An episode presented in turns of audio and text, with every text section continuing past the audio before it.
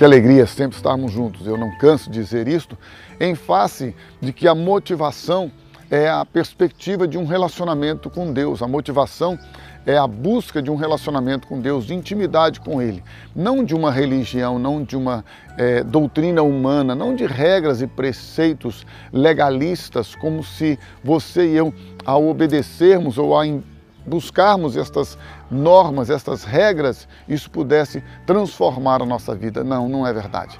A nossa motivação de ter um relacionamento com o Senhor, de buscar a Ele acima de todas as coisas, está firmada em que você e eu sabemos que Ele, Deus, tem prazer em se relacionar conosco. É verdade, Ele nos criou a sua imagem e semelhança. Nós abrimos mão desta criação à imagem e semelhança de Deus e entregamos o governo, o domínio e a autoridade desta terra nas mãos de Satanás e passamos a ser escravos do pecado. Mas Deus nos mostra claramente na sua palavra que ele jamais desistiu de nós, ao ponto que a Bíblia diz que Deus amou o mundo de tal maneira que deu, é dádiva, é presente o seu Filho unigênito, ele deu para você e para mim e para todos os homens o seu Filho, para que todo aquele que nele crer não pereça, mas tenha a vida eterna. E a vida eterna, você e eu só podemos alcançá-la, só podemos receber, só podemos desfrutar desta vida eterna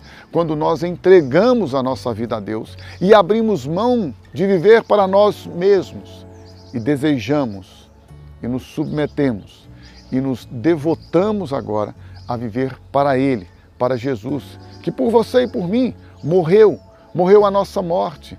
Ele assumiu o nosso pecado, tomou sobre si as nossas dores e enfermidades. Ele morreu a nossa morte, para que você e eu pudéssemos viver a vida dele, a vida ressurreta dele. Portanto, criados à imagem e semelhança de Deus, deformados é verdade pelo pecado, mas regenerados agora pelo poder da palavra de Deus e pela vida ressurreta de Cristo Jesus. E depois de regenerados, Ele, Jesus, nos enche com o Espírito Santo para que possamos viver uma vida digna, para que possamos andar agora em novidade de vida, para vivermos para a glória dele, porque não nos esqueçamos que se alguém está em Cristo, nova criatura é.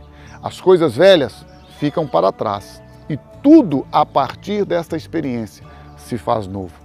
Se você deseja um novo de Jesus na sua vida, se você deseja um novo tempo na sua história, o caminho já está estabelecido.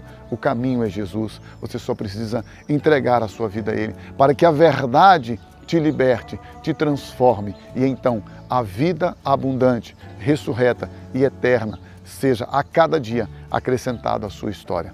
Não se esqueça, entrega tua vida a Ele. Confia nele o mais, Ele o fará.